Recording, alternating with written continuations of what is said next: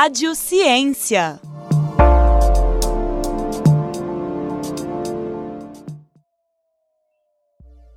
Olá a todos vocês que nos assistem ou nos escutam por meio das plataformas de áudio. Sejam muito bem-vindos a mais um episódio do Rádio Ciência.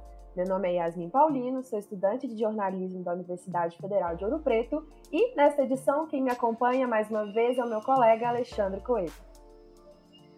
Olá, muito prazer em dividir mais uma vez essa bancada aqui com você, Yasmin. Também sou estudante de jornalismo aqui da UFOP e hoje a gente vai conversar sobre o artigo intitulado Trabalho Preto Instituições Brancas, a pessoalidade racializada na relação de emprego no Brasil. O trabalho foi escrito por Marco Túlio Corraide e orientado pela professora Flávia Souza Massa. Foi publicado em abril de 2021 no periódico do programa de pós-graduação em Direito da Universidade Federal do Rio de Janeiro. A publicação apresenta discussões sobre as relações de trabalho entre instituições da nossa dita democracia brasileira e os cidadãos negros. Bom, antes de iniciar nossa entrevista sobre um tema tão interessante e necessário, agora é o momento da gente conhecer um pouco sobre os nossos pesquisadores.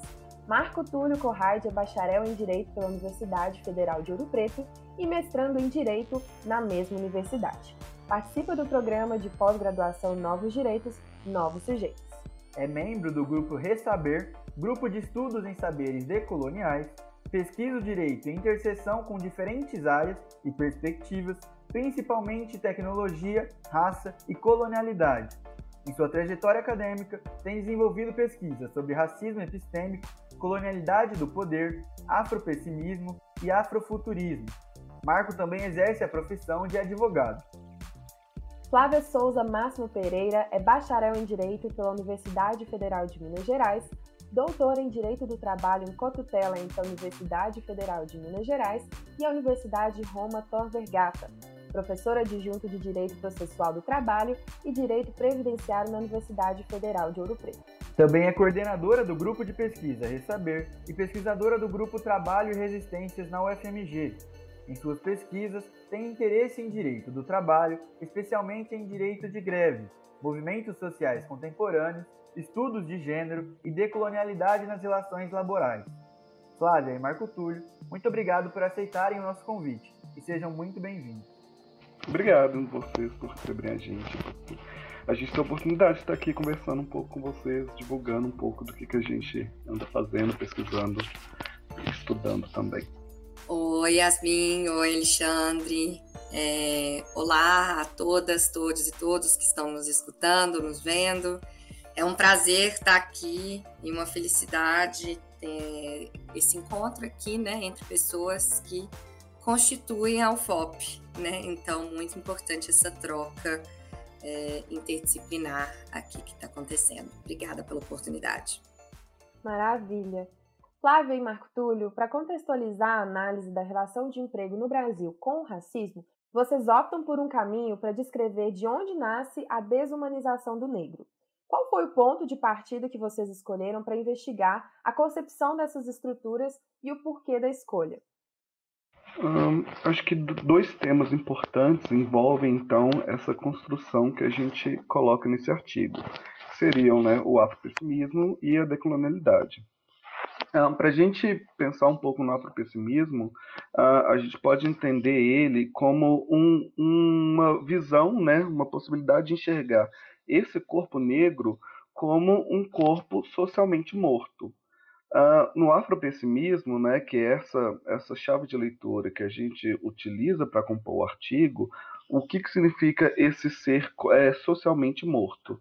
Ele está baseado em alguns pilares que é, constroem esse, esse corpo negro como um corpo onde que só é possível a extração, né, que aqui a gente no direito do trabalho coloca extração como é, esse tomar dos serviços né, do trabalhador.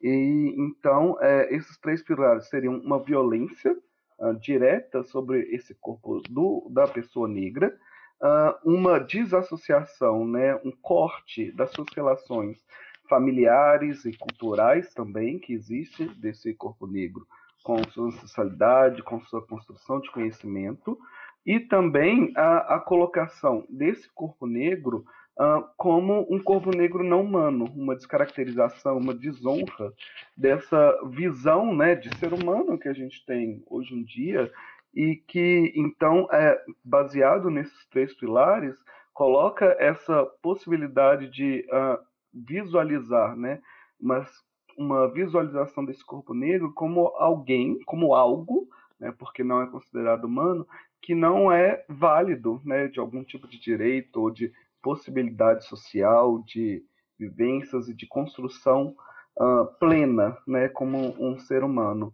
Uh, esse né, é um desses locos e também a, a gente conversa com os estudos decoloniais, né, esses estudos que marcam um espaço temporal também específico que a gente constrói para chegar ao que hoje a gente tem no presente.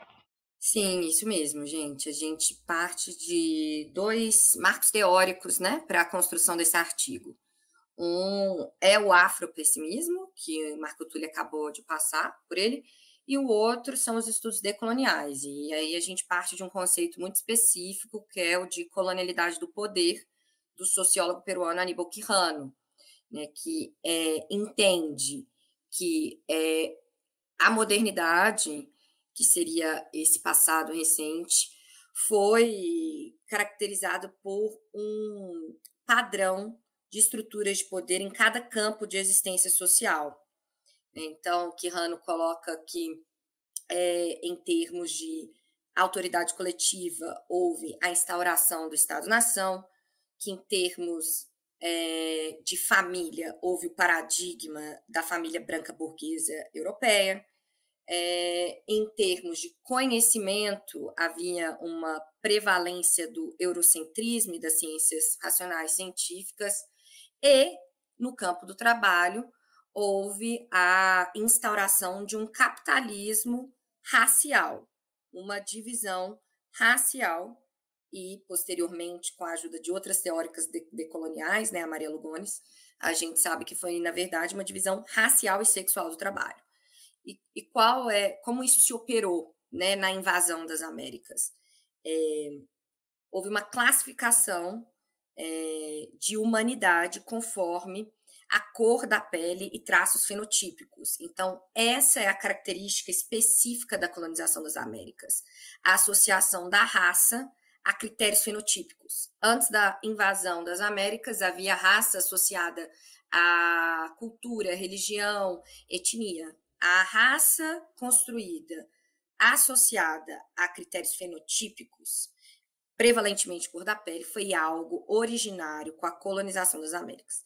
E a partir disso, dessa classificação de humanos e anti-humanos conforme a cor da pele, houve a distribuição das tarefas sociais de trabalho. Então, pessoas negras foram escravizadas, pessoas indígenas foram confinadas na servidão, e as únicas pessoas que poderiam performar trabalho livre e eram consideradas humanas eram pessoas brancas.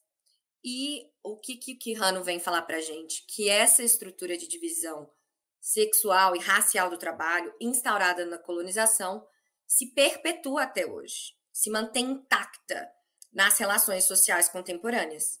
Então, mesmo com o fim do tempo histórico colonial, as relações de poder, relações neste caso, raciais de poder, permanecem intactas. Isso é colonialidade do poder.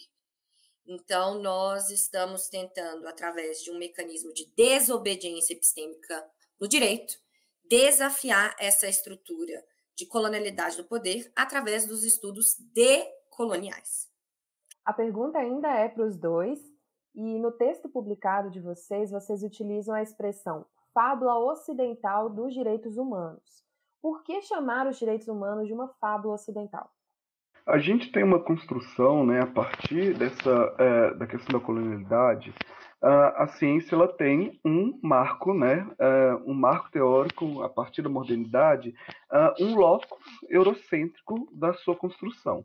Então, assim, a gente tem uma ideia, né, se é portada uma ideia, principalmente no direito, de uma visão eurocêntrica que caracteriza uh, a sua construção de pessoa, a sua construção de locus protetivo, baseado né, na figura desse, do colonizador, que não consegue enxergar as outras características, outras possibilidades de existência.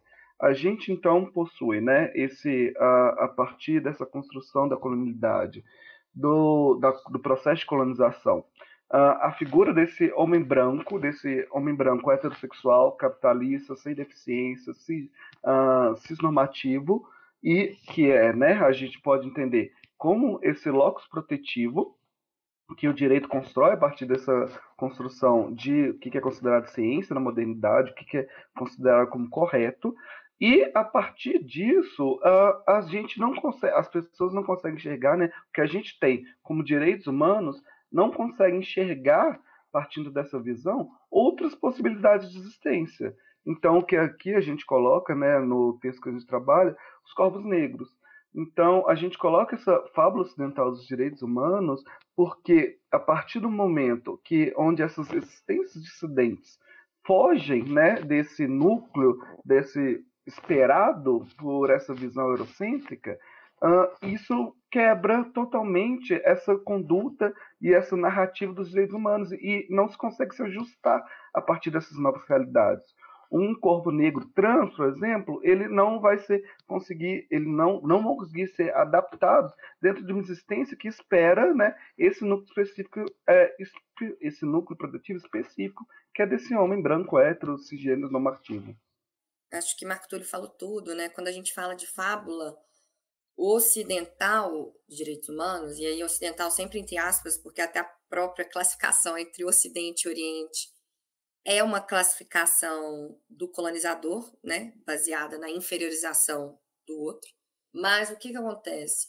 Nós que viemos do direito, nós somos adestrados com uma narrativa unidimensional dos direitos humanos que provavelmente é que as outras pessoas das ciências humanas também são adestradas, no sentido de que os direitos humanos surgiram é, na luta na Europa depois das atrocidades da Segunda Guerra Mundial, com a Declaração Universal de Direitos Humanos de 1948, transformando aí a dignidade é, humana como núcleo da proteção de direitos. E, na verdade, essa é uma das narrativas possíveis. Né? Essa é uma narrativa é, que é passada para nós como a única. Né? Então, por isso que a gente fala que é uma fábula ocidental, porque é uma narrativa eurocêntrica, unidimensional, que silencia lutas, resistências de povos do Sul. Então, é, quando a gente fala dessa fábula ocidental, é dessa narrativa unívoca que é passada para nós como uma verdade absoluta e que é centrada na cultura, é, é, nos valores e no paradigma de humanidade é, da Europa. São pessoas brancas, masculinas, cis heteronormativas, sem deficiência, né, é, que ocupam esse lugar de sujeito de direitos humanos. Isso é tão nítido, gente, que quando vocês vão estudar direitos humanos, se vocês tiverem oportunidade, é, vocês vão ver que existe a Declaração Universal de Direitos Humanos, né, que é destinada para esse sujeito epistêmico muito específico, e as outras pessoas têm convenções da ONU separadas. Você tem a Convenção de Direitos das Mulheres, as convenções contra discriminação racial, ou seja, quem é o centro da Declaração Universal de Direitos Humanos não é o ser humano, é um sujeito muito específico, mas que é apresentado para nós como neutro e universal. Por isso é uma fábula. Marco, é, a ausência do aspecto dessa pessoa humana foi resumida no seu trabalho na expressão morto-vivo. Você já citou para gente um pouquinho também. Eu queria que você explicasse um pouquinho do que, que significa esse ser um negro morto-vivo. A, a construção né, dessa ideia de morto-vivo, acho que volta também, acho que é interessante falar, uh, dos estudos com o Haiti, o Haiti que tem um uma importante né, locus também nessa questão da colonização, por causa de todo o processo de luta é, anticolonial que eles viveram, e a ideia do morto-vivo, desse zumbi, né, vem muito também uh, da figura desse zumbi, diferente né, de essa figura hollywoodiana que pintam né, de um zumbi uh, de séries e filmes, mas uh, juntamente com a religião voodoo, uh, havia uma ideia dessa construção desse zumbi, né, que é, é um corpo criado para trabalhar, né, a partir de um morto-vivo se desenvolve para é, o desenvolvimento de uma atividade. É interessante pensar, né, que o corpo morto-vivo, o zumbi, seria o pior pesadelo para aquele que uh, se encontra num processo de é, escravidão, né? Porque o corpo zumbi é o corpo que trabalha eternamente, ele não tem pausa. Uh, além que a morte, né, poderia me possibilitar parar de trabalhar, o corpo zumbi é aquele que está trabalhando eternamente. Uh, isso é, volta né, nessa ideia daqueles pilares que eu comentei dessa morte social. O corpo zumbi é esse que ele está deslocado, que ele está não enxergado como humano e que ele está preceito a todo tipo de violência, além de que ele está uh, sem possibilidade de terminar de trabalhar, de terminar de ser, é, é, ser extraído ali a sua atividade, enquanto é o locus perfeito para aquele capitalista que está tomando os seus serviços, porque é esse corpo, então, que não tem fim, que eu posso extrair ali tudo dele, né, a partir desse locus que ele não se encontra vivo. É, é um diálogo interessante, então, sobre essa ideia desse corpo negro atual, né, que é visto como não humano, com esse trabalhador negro que é visto como não, não humano e que se encontra nesse estado de trabalhar a extração. Agora, Flávia, em um breve momento do trabalho, é mencionado que ser uma mulher negra desloca o indivíduo um degrau abaixo da pirâmide social antinegra. Você poderia explicar um pouquinho para a gente do porquê? Bom, Alexandre, eu não poderia falar sobre isso antes de problematizar meu lugar epistêmico social, né? Porque vocês não estão me vendo, mas eu sou uma mulher branca, fruto de uma história de privilégios dessa colonialidade do poder no Brasil. Né? Uma mulher branca jovem que conseguiu assumir uma posição é, de professora efetiva na Universidade Federal de Ouro Preto, justamente porque eu sou fruto dessa história violenta de privilégios da colonialidade do poder. Mas eu, eu queria, inclusive, fazer uma declaração denúncia, né? Não existem professoras negras no departamento de direito, motivo pelo qual eu assumi essa orientação. O, o, que também eu acho que não pode ser uma escusa acadêmica da branquitude, né? Assim, a gente tem que problematizar nossos lugares sociais e epistêmicos privilegiados, mas a gente não pode deixar de denunciar esse racismo epistêmico presente, inclusive na Universidade Federal de Ouro Preto, assim como em todas as universidades. Então, pedindo licença, né, reconhecendo o meu lugar privilegiado na sociedade enquanto mulher branca, eu vou tentar mais ou menos explicar qual que foi a intenção é, minha e do Marco Túlio ao escrevermos isso. Por quê? Inclusive, é uma crítica direta ao feminismo branco, liberal, eurocêntrico, porque mulher não é uma categoria homogênea, né? Marco Túlio já trouxe isso aqui para gente. Quando a gente fala de mulher, nós estamos falando de uma pluralidade de existências femininas que envolvem raça, classe, é, deficiência, identidade de gênero, né? Então, eu, Flávia, como uma mulher branca cis, nunca vou poder saber ontologicamente o que é a violência de ser uma mulher negra, de ser uma mulher trans, de ser uma mulher com deficiência. Por isso que a gente problematiza essa homogeneidade da categoria mulher. Especificamente no artigo, nós estamos falando da, do, da violência mais brutal em face de corpos femininos negros decorrente da colonialidade de gênero. Então, quando a gente vai falar dessas estruturas violentas da colonização nas Américas, que se perpetua até hoje, existe uma violência específica perpetrada em face de corpos negros femininos no Brasil. O que isso quer dizer? É, na divisão é, racial e sexual do trabalho, enquanto mulheres brancas, é, burguesas e europeias foram colocados, foram colocadas como passivas, como é, confinadas no, na esfera do trabalho de cuidado, né, como centro romântico do lar, do afeto, mulheres negras é, faziam um trabalho reprodutivo, ou seja, doméstico, de limpeza e de cuidado desses filhos brancos nas casas, mas também, ao contrário de parte da é, equivocada da literatura, né, é, é importante ressaltar isso, elas também trabalhavam até morrer nas lavouras, na mineração. Né? Você vê esses relatos assim muito precisos no, no, no, livro da Angela Davis, nos textos da Maria Lugones, se a gente for falar especificamente da América do Sul. Então, há ali é, uma sobreposição de opressões sobre a mesma sujeita, a sujeita mulher negra. Então, ela é explorada no trabalho do espaço do lar, no trabalho produtivo, que é aquele fora do lar, e a, ela sofre mais violências interseccionais, que é justamente isso, né? Essa sobreposição de camadas de opressão é, sobre a mesma sujeita. Bom, a pergunta ainda é para Flávia e gente, eu gostaria de saber como funciona a ideia de progresso racial que foi adotado pelas instituições anti-negritude e o porquê ela não contribui no combate à violência enfrentada por pessoas negras. Bom, Yasmin, essa foi uma ideia, inclusive, inserida no artigo pelo Marco Túlio, né? E eu vou falar um pouquinho, mas depois acho que Marco Túlio, se quiser complementar, né? Porque foi uma ideia inserida por ele.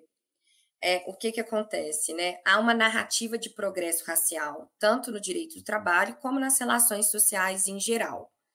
No direito do trabalho que a gente aborda aqui, há uma narrativa messiânica da relação de emprego em, contra, em contraposição às relações escravocratas. O que, que, isso quer dizer? O direito do trabalho nos vende a narrativa messiânica que ela salvou, o direito do trabalho salvou pessoas negras da escravidão e trouxe a relação de emprego como o ponto de partida de um trabalho livre, Porém, quando a gente vai destrinchar essa narrativa, a gente vê que pessoas negras no Brasil não ocupam relações de emprego.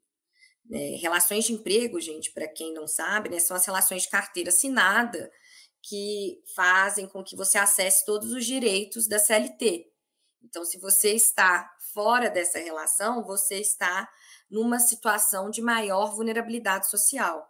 Então, o direito do trabalho vende essa narrativa que houve um progresso racial com a relação de emprego, porque pessoas negras saíram da escravização e estão agora protegidas pela CLT, o que não é verdade, né? Pessoas brancas, masculinas e geralmente, né, cis heteronormativas sem deficiência, que ocupam esse lugar de proteção da relação de emprego. Então é falaciosa essa narrativa.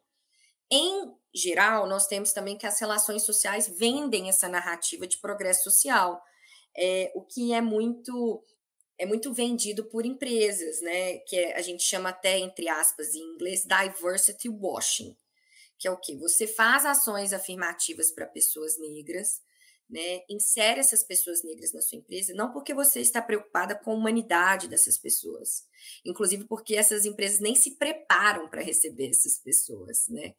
É, mas porque você quer uma vitrine decorativa de tokens negros. Então, a gente fala que é, a anti-humanidade permanece mesmo com essas ações é, é, afirmativas, porque há ainda uma objetificação de corpos negros, mesmo com ações afirmativas.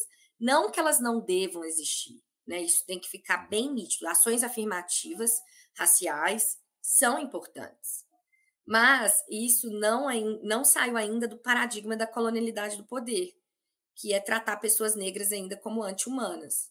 Então, é ainda teorizar na superfície, não houve um progresso racial é, dessa, dessa ficção que nós estamos falando aqui. Não sei se Marco Túlio quer complementar. É exatamente isso que a Flávia falou. A gente tem que uh, fazer uma análise crítica do que, que a gente está tendo né, e sendo enviado para a gente, o que, que a mídia, as indústrias, a, a política, os programas políticos, eles colocam para a gente que está movimentando né, essa ideia de progresso, essa ideia de movimentação racial, sendo que o que realmente está acontecendo é uma, uma abertura, né, então, uma porta de entrada para esses corpos negros, o que, né, como a Flávia explicou, é importante, é necessário, diante né, de toda uma estrutura, é importante que as pessoas estejam principalmente atribuídos nessa relação de emprego protegida, mas que na realidade essa porta de entrada ainda assim constitui uh, talvez uma porta dos fundos ainda, ainda constitui uma porta que está ali prejudicada, que serve apenas então para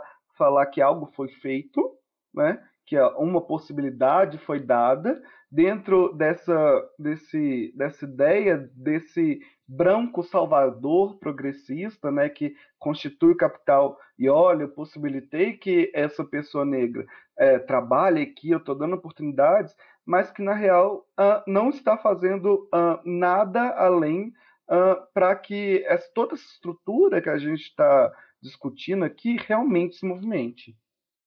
Acho que o Marco Túlio tocou num ponto assim essencial, né? Essa, essas ações afirmativas são importantes, devem existir, mas ainda geram um efeito colateral da branquitude messiânica, né? E quando essas pessoas negras entram na, nessas empresas, é, é como se é, a, a, essas pessoas brancas é, tivessem, elas se sentem fazendo um favor, uma caridade. Ou seja, não há mudança de mentalidades nem nas estruturas coloniais do poder. Né? E essa empresa não vai estar preparada para receber pessoas negras. E essas pessoas negras vão ser é, assediadas no ambiente de trabalho.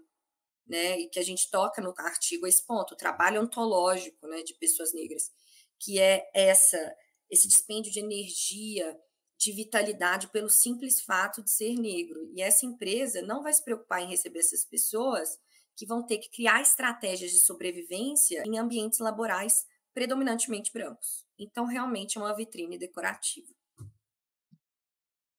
Marco, pegando agora no artigo, vocês afirmam que a relação de trabalho entre o mundo capitalista e as pessoas negras pode ser chamada de zoomorfização.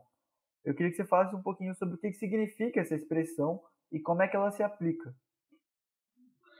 A, a ideia aqui da zoomificação é pensando, uh, baseado né, no afropessimismo, de que a negritude, mais além do que um, um locus de uma característica, né, de uma característica externa da população, ela se torna, ela é findada na ideia de um locus, né? Um locus de identidade ontológica.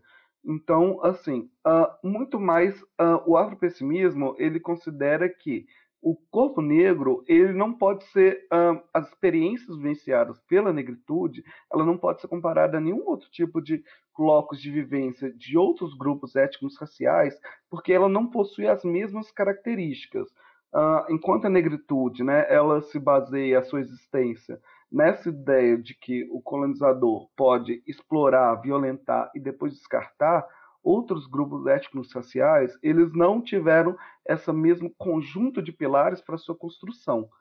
Uh, partindo então dessa ideia de violência e descartabilidade, a gente coloca essa ideia de zoomorficação para é, basear né, essa movimentação de que uh, esse locus transforma esse corpo negro nessa ideia de não humana, nessa ideia de que uh, a partir dessas características a gente tem esse corpo desse trabalhador negro em que essa vivência e essa construção de violência uh, e baseado né, nessa relação de trabalho que se perpetua partindo dessa condição de negritude, esse locus onde que se despeja toda essa violência e essa situação, Uh, não se existe, então, essa possibilidade de que uh, esse corpo negro seja considerado humano dentro dessa localidade, dessa relação de trabalho que a gente coloca ali, uh, ainda mais comparado com outros tipos de relações de outros grupos étnicos sociais que se vivenciam a forma da extração, mesmo aqui pensando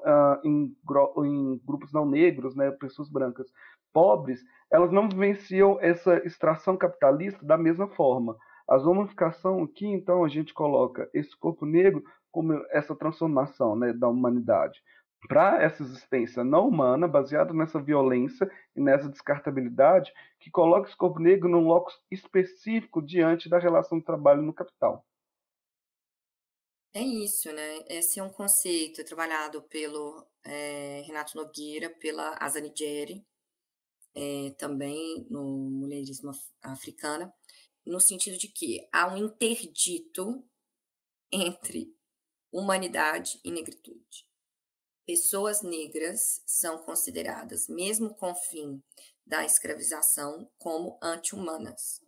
Então, há uma é, zoomorfização do ser negro, ou seja, uma anti-humanidade ontológica que permanece é, nas relações sociais.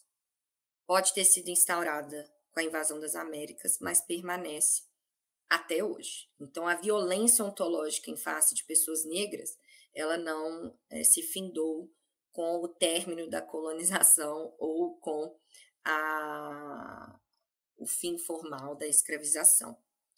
É, é, é isso. Né? Então, é algo que a gente tem que começar a extravasar. Esse é um ponto delicado também para quem trabalha com direito do trabalho porque, e trabalha com Marx, porque essa é uma crítica direta né, a Marx, que em vários momentos é, equaliza a objetificação da classe trabalhadora no capitalismo, né, que fala que é, o trabalhador ele acaba se tornando uma mercadoria no capital, ele é, vende o seu corpo para sobreviver.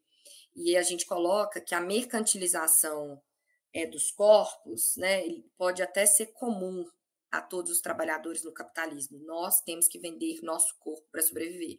Mas a zoomorfização do ser é algo inerente só às pessoas negras, que antes mesmo de falar podem ser massacradas é, em um ambiente de necropolítica. É, eu queria aproveitar a última pergunta para questionar você, Marco Túlio, é, já pegando carona num pouco do que a Flávia já falou e você também, sobre a diferença entre a zoomorfização que vocês comentaram para a relação de trabalho capitalista entre pessoas não negras.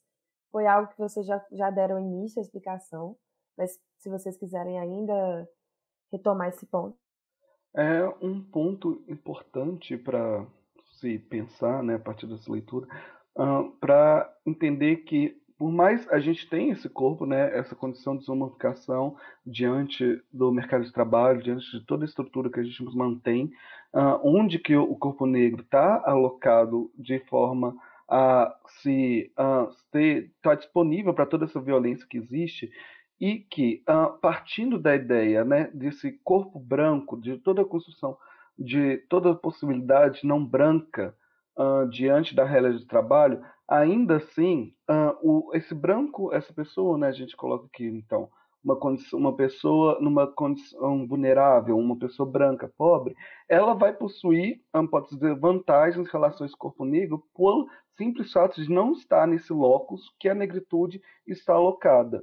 Assim, é fácil a gente pensar e visualizar nisso, uh, pensando nas condições, nas possibilidades que o mercado de trabalho dá à condição do corpo negro, sabe? A, a negritude é alocada, né, e é uh, relacionada de forma direta a trabalhos considerados pela sociedade, né, como trabalhos considerados piores, visualizados como piores.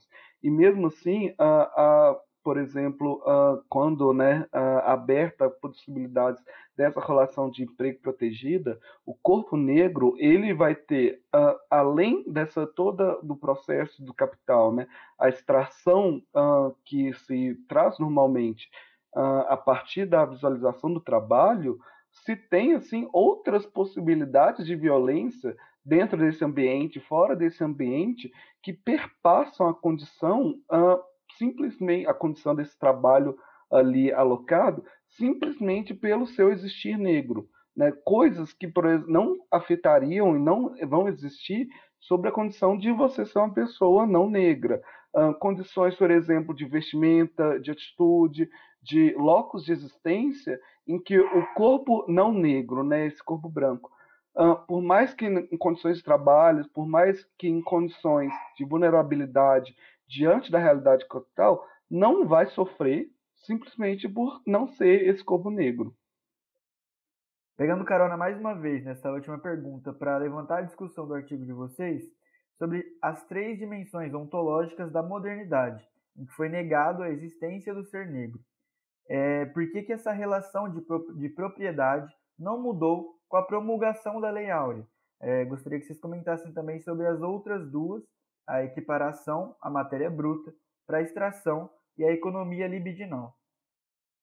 Uh, para a gente voltar aqui um pouco, então, né, esse, esses pilares, como eu comento a partir dessa ideia do afropessimismo, né, se dá nessa construção, então, desse corpo negro, que ele é disponível pela violência, né, é, o colonizador enxerga esse corpo negro uh, como um corpo negro que existe ali para que seja um receptáculo de violência, e essa violência é importante destacar que não é uma violência punição, uma violência como resposta, como, por exemplo, se visualizava né, uh, diante da realidade dos grupos originários indígenas, mas é uma violência pelo fato de simplesmente existir, né, pelo fato do colonizador enxergar esse corpo negro como um corpo é, diferente ali, né, um corpo então que é possível a ser um receptáculo de dor para o seu prazer. Uh, um, outro pilar né, dessa construção, essa dissociação né, com a sua origem, com a sua cultura, com todo o processo de construção objetiva e subjetiva desse corpo negro, então deslocar todas as suas ancestralidades, seu conhecimento, e, por fim, né, esse terceiro pilar para essa construção desse corpo negro, dessa morte social, seria essa construção dessa descaracterização de humanidade, né, dessa visualização uh, de esse corpo negro não humano, onde que ele é permitido uh, toda essa construção de violência, de, de extração a partir da sua realidade.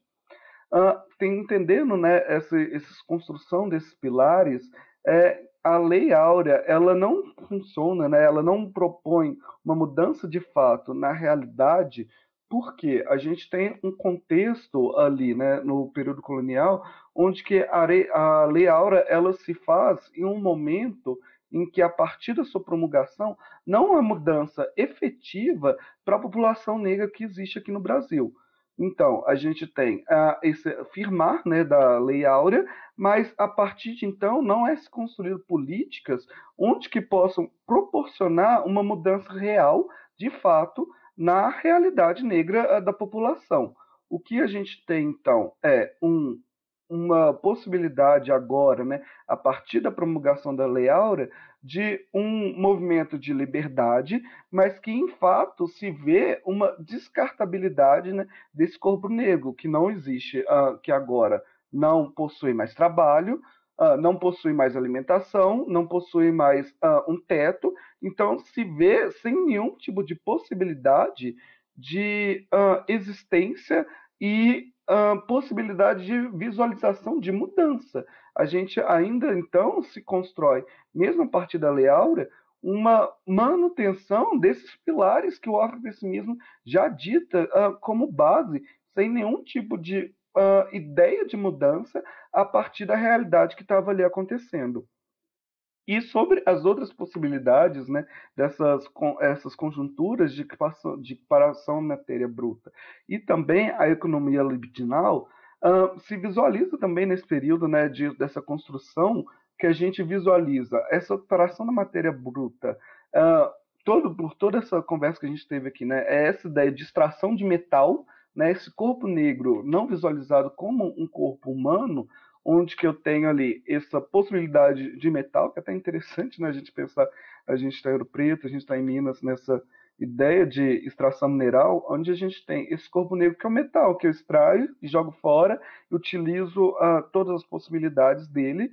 Uh, e a economia libidinal é um aspecto interessante, né, que para a gente pensar nessa num prazer, né, de uma violência que ultrapassa uh, a ideia mais que uh, de esse corpo uh, objeto por si ma material, mas uma ideia de um prazer do colonizador de visualizar né, essa ideia desse corpo negro, todas as possibilidades de violência, de desejos uh, pode ser escondidos, assim, de desejo de violência, de prazer, que se tem que eu posso fazer esse corpo, já que ele não uh, existe resposta, não existe vida ali dentro, e que eu posso então uh, praticar de tudo para que eu seja eu colonizador, né, seja favorecido, uh, seja privilegiado diante das relações. É, eu acho que o Marco Túlio falou brilhantemente sobre isso. É, queria só comentar aqui é, do pressuposto de partida do afropessimismo, né? Afropessimismo aí que é uma, um marco teórico novo, né, desde 2017, é, que foi liderado pro, pelo Frederick Wilderson III, né, terceiro, que é uma corrente que iniciou nos Estados Unidos, é, mas tem outros integrantes, né, Sadia Hartman, é, Jared Sexton, eles partem desse pressuposto que é, é polêmico, né, que não há outro grupo social que sofreu um processo tão violento na história como o grupo das pessoas negras. E, a, a part... e eu queria deixar nítido que, ao partir desse pressuposto, o afropessimismo não está negando o genocídio dos povos originários. Mas o afropessimismo, é, isso é nítido no Brasil também, né? nos informa que os processos de violência foram diversos. Isso no Brasil é palpável até com as normativas, assim. Em 1755, que, é, como a Tula Pires nos informa, né, o Diretório dos Índios, é, que foi emanado por, Portugal, por Portugal fala que é, indígenas não podem ser ofendidos com a, a, abominável palavra negro. Então, enquanto, obviamente, indígenas viveram um genocídio, em um certo nível, pessoas indígenas eram consideradas humanas. E todo o processo de violento de catolização mostra isso. E pessoas negras não.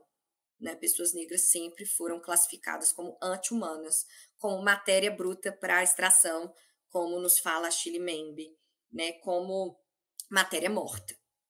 Então, acho que é importante né? deixar nítido é, esse ponto de partida aí do afropessimismo, que é justamente essa descartabilidade e fungibilidade de corpos negros que são considerados anti-humanos. E eu queria que vocês comentassem o que, é o elemento da pessoalidade que ele está tão presente é, no trabalho de vocês e onde que ele se encaixa nessas relações. Uh, a gente tem né, essa construção no direito do trabalho, como a gente já havia comentado, a gente tem uma relação de trabalho, que seria uma relação guarda-chuva e dentro dessa relação de trabalho, a gente tem a relação de emprego. A relação de emprego uh, no Brasil né, é essa relação da CLT, que a gente normalmente conhece, né, que é essa relação que é esse locus protetivo, que possui todas as garantias para o trabalhador que está inserido dentro dessa condição. A relação de emprego, ela possui alguns requisitos para a sua formação. São esses requisitos, né? a pessoa física, a subordinação, a pessoalidade, a onerosidade e a não eventualidade.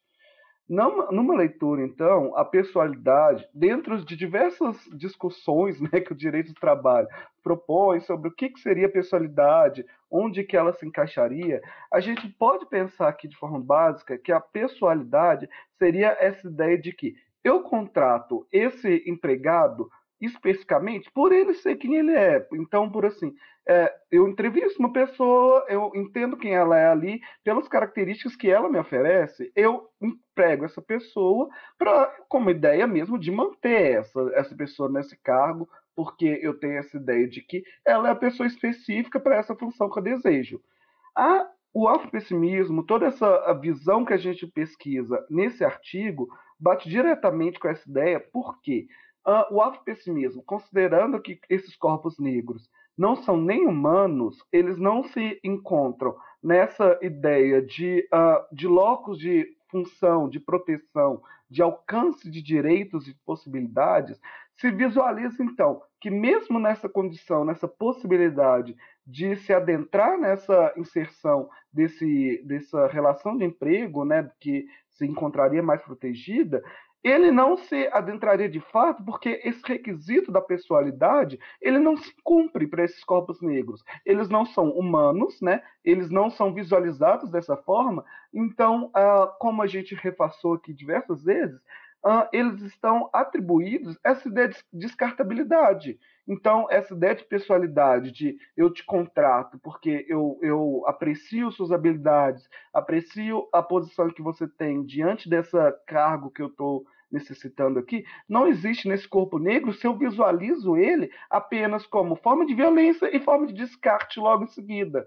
Ele não existe, então, para que eu possa, de fato, uh, ocupar esse cargo, mas ele existe ali apenas como forma de distração em si, o que não cumpre essa ideia de que a pessoalidade uh, se referiria, uh, entendendo né, o que, que o direito brasileiro, o direito do trabalho brasileiro hoje propõe como essa ideia de pessoalidade.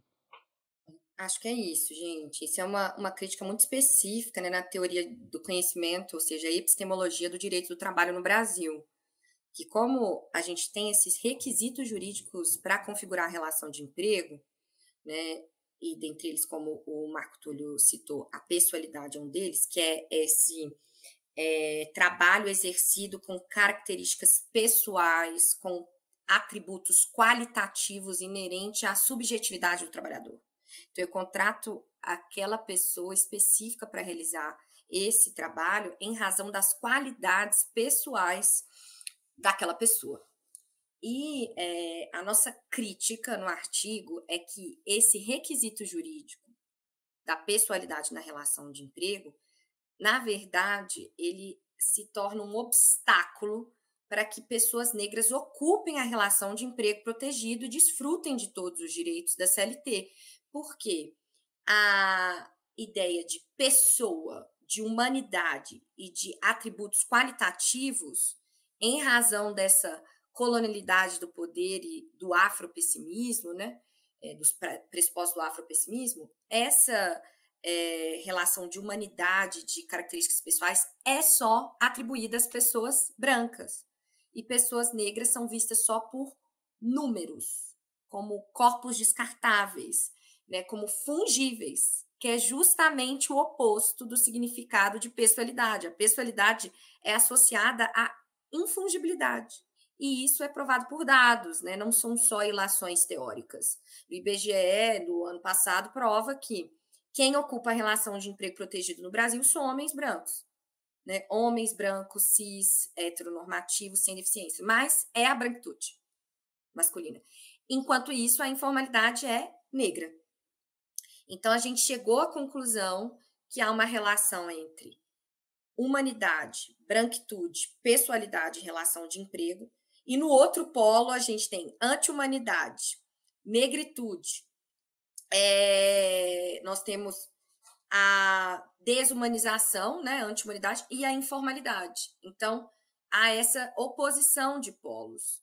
Né? E talvez a pessoalidade tenha sido um critério jurídico é, criado pela branquitude justamente para se manter nas relações privilegiadas de trabalho. Queria agradecer os pesquisadores Marco Túlio Corrais e Flávia Souza Máximo.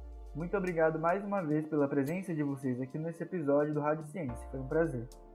Nós que agradecemos, foi um prazer compartilhar nossas ideias e assim, é... eu queria até fazer um, uma observação pessoal, né, porque esse artigo vem encontrando muita resistência no direito do trabalho, né? É porque as pessoas não querem ouvir que o direito do trabalho, que é algo extremamente positivo para a classe trabalhadora, porque a gente tem que deixar isso aqui bem nítido, né? A gente é a favor do direito do trabalho, é a favor da relação de emprego, a gente não é a favor de uma política neoliberal, mas que a gente também tem que entender quem está sendo protegido por esse direito do trabalho, que ainda está imbricado em uma epistemologia racista e colonial. Então, as pessoas do direito do trabalho não querem ouvir isso. Então, a gente tem que agradecer esse espaço para falar sobre esse artigo espero que as pessoas entendam a crítica que a gente está fazendo, né, Marco Túlio? Marco Túlio viveu isso comigo também.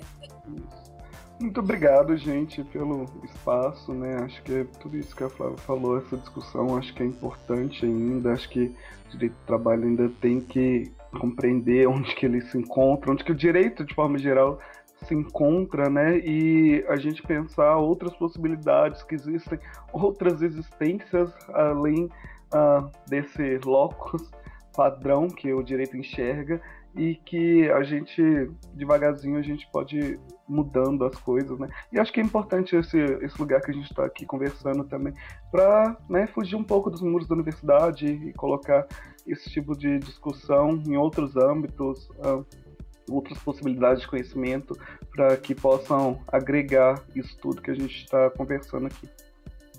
Então a gente fica por aqui com mais um episódio do Rádio Ciência, com a apresentação de Yasmin Paulino e Alexandre Coelho, edição e sonoplastia de Luiz Felipe Campioso e Alexandre Coelho, a produção é de Yasmin Paulino e direção geral de Glaucio Santos.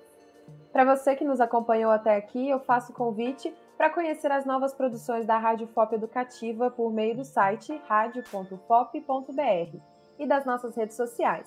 Nosso Instagram é @radiofop e no Facebook Rádio FOP. Nos principais tocadores de podcast é só procurar por o Fopcast. Até a nossa próxima edição.